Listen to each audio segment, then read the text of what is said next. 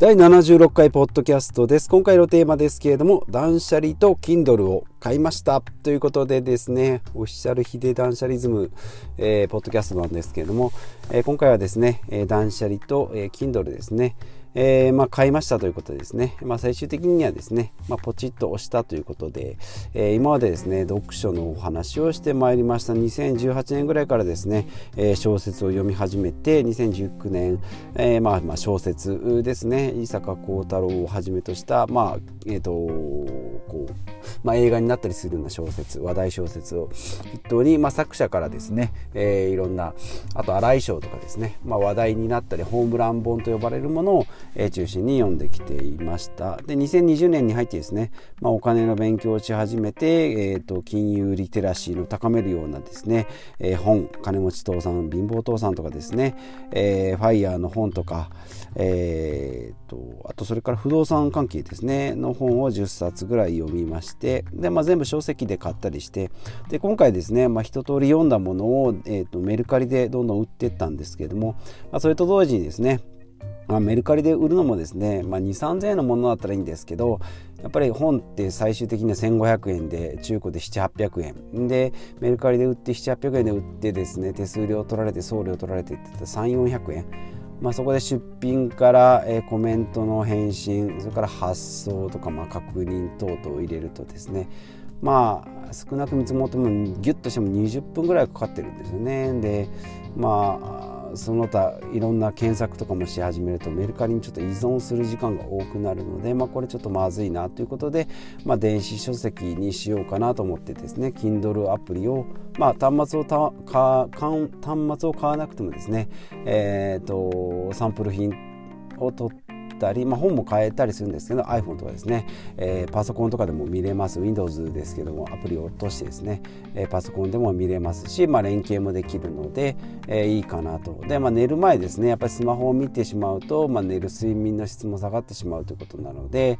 えー、で、まあ、今後どんどん本を進めて読み進めていくとちょっと、えー、物理的な本っていうのが邪魔になるかなということで、まあ、10冊でもですねクローゼットの上の方とか溜まってくるるともうちょっと邪魔になるなと思いますので、まあ、それ、えー、でですね欲しい本をこうラインナップしてですね Excel にこうずらーっとですねまあなかなか普通の人はしないと思いますけど私大体お金の管理とかですね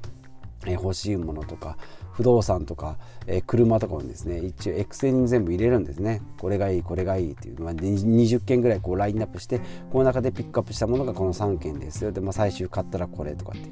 で買った金額とかですねかかった費用とか全部こうリストにするのがまあ好きという、まあ、ただの変態なんですけども、まあ、今回もですねその、えー、作者、タイトルと作者それからまあ紹介されてたところとかですねリベ大で紹介されたとかですね中田のあっちゃんの YouTube 大学で紹介されたとかっていうサラタミさんが紹介してたとかで書いてで金額ですね。定価アマゾンの金額と Kindle の、えー、値段1割ぐらい大体安な安くなってますね。で Kindle Unlimited だったらこれが今対象なんで、まあ、0円ですよとか。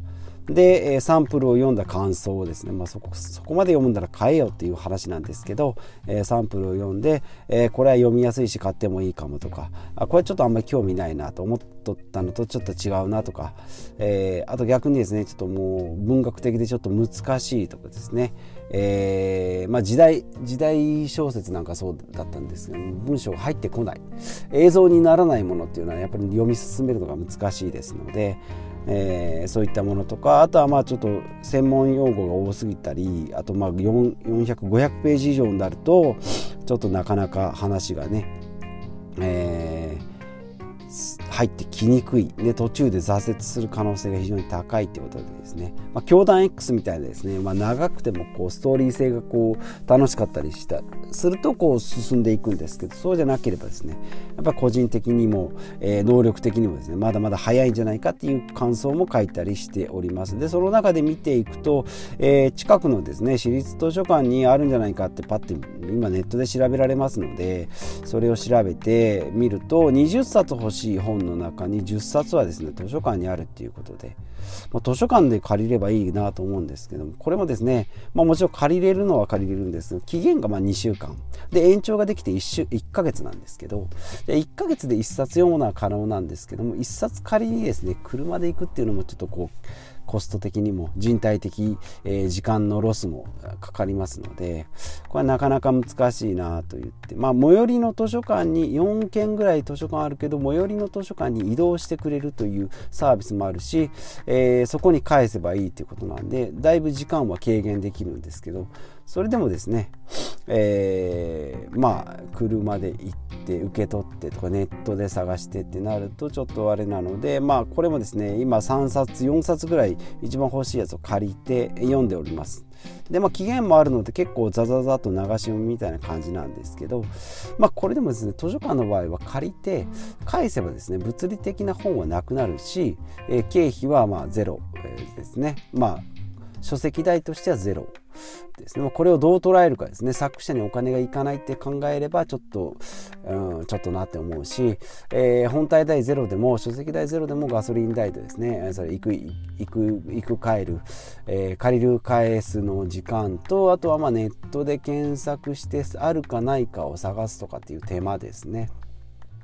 いうのを考えると結構トントンじゃないかなというふうに思ってで、まあ、今回ですね Kindle を買ったのがですね、まあ、Amazon, Amazon で売ってるんでセールとかで買おうと思ったんですけど次のセールが12月ですし、まあ、ちょっとそのタイミングまで張り付くのも嫌だなと思ってでメルカリで見て中古もちょっとなと思ったんですけど、まあ、メルカリその中でですね、まあ、未使用品というのがあったので新品ですね、まあ、これをちょっと買おうと。で、えー、と32ギガですねちょっとあの品薄なのでなんかちょっと値段が高くなってたんですけど、ま、8ギガでですね私の読むような文字ベースの小説とかですねビジネス本っていうのは800冊ぐらい入ると。今まで読んだ本がですねまあ多く見積もっても100冊なんですよね。であれば800冊もあればもう十分だろうなでしかもですねクラウド上にはいっぱい、えー、たくさん置けれますので持っていきたい時だけですねじゃ今月はとかちょっともう入れ替えようと言って、まあ、100冊入れ替えたりですね、えーまあ、800もあればもう入れ替える必要もないんだろうなと思う漫画を読めばですね120冊ぐらいあったか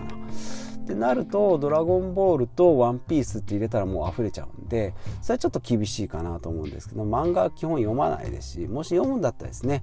カラーの方がいいので iPad で見るだろうなということを考えてですね8ギガ。で広告はですね以前買った、えー、Kindle で広告ついてたんですけどやっぱりあのー人が立ってて女の天使みたいなのがですねこう振りかざしてるのを見るとちょっとこう嫌悪感を少し抱くようになったのでこれちょっとまずいなと思って1000円2000円高くても広告はなしにしよう。ということで、えー、Kindle ペーパーホワイトの10世代ですね。今の最新バージョン防水がついたタイプの黒の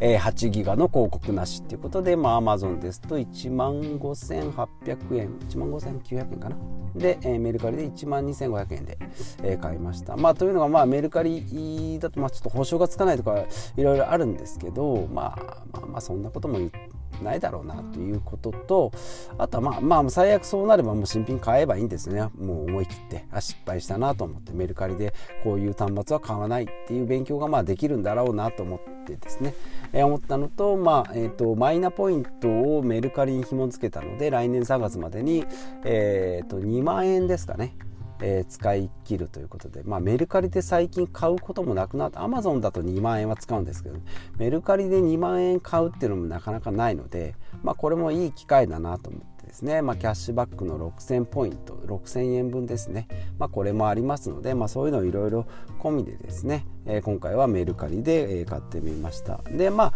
えっ、と Kindle アプリの中にですねえ、今もうサンプル品も結構ありますし欲しい本も結構ありますので、まあ、その辺をですね買って、えー、まあ、寝る前の読書あとまああんまりないですけどお風呂の読書あとま車でですね待ち時間とかの読書なんかに、えー、Kindle があるとですね私はちょっとスマホ iPhone だとちょっと画面的にちっちゃいですしどうしてもですね他の SNS とか、えー、を見たりそれこそメルカリ見たりするので、まあ、それであればですね Kindle の方がいいんじゃないかなということでで、えー、本体だけ買いました。ケースはですねおいおい買っていきたいなということで、まあ、今後もですねますます、えー、ここ最近ですね読書の時間増えてます。でソファーで読んだりですね最近気づいたんですけども、えー、メンタリストの DAIGO さんが言ってましたね、えーと、立って読むっていう。もううちもですねカウンターキッチンみたいなのがあるのでそこで立って読むっていう感じですね。立ち食いそば屋のような感じなんですけど立って読むと意外とこうはかどるなということ。でまあ疲れれば座ればいいんですけど立って読むとですね結構頭の中に入ってくるなというまあイメージかもしれないですけどもそれでもですねこういう習慣がまつくのであればいいのかな。まあ足腰の健康とかっていうのはまあ二の次だと思うんですけども、えー、座ってみるよ、まあ、座るとですねソファーがテレビに近いのでテレビの音が入ってきたりするので、えー、そこから遠いですねカウンターキッチンで、えー、スタンディングで読むというのがここ最近の、えー、ブームですけれども今後ですね、えー、Kindle、えー、まあ以前えー、Kindle Voyage を中古ショップで買ってきて、えー、まあ思ってた仕様と違ったっていうことで返品して、まあ、そこ以来なんですけど、えー、今後ですねまた Kindle 生活が始まっていくのであればまたレビューをですね、えー、していきたいと思いますし、まあ、読書のですね、えー、おすすめの本なんかも紹介していけたらいいと思います。まあ、今のところですね、えーまあ、不動産本は一段落し一段落したので、えー、と今ビジネス書ですね、まあ、マインド系の本もそうですし、えーとまあ、アウトプット大全みたいな、えー、マインド系の話もありますしビジネス書ですね、えー、まあ、金融、まあ、株式はそんなにやってはいるんですけどもそんなに追求はしてないですね。FX とか、えー、個別株はやってないのでインデックス投資今1本でしかやってないのでその辺があんまりないと思いますけども、えーとまあ、経済の話とかえー、ビジネスの話そういったものの書籍をどんどん、えー、読んでいけたらいいなというふうに、えー、思っております。まあ、Kindle なんでですね新しい本もどんどん買っていけたらいいなということで今回はですね、えーまあ、断捨離ということで、まあ、本の断捨離と、まあ、Kindle の端末ペーパーホワイトを、えーまあ、ポチッとしましたというお話でした。ではまた次回。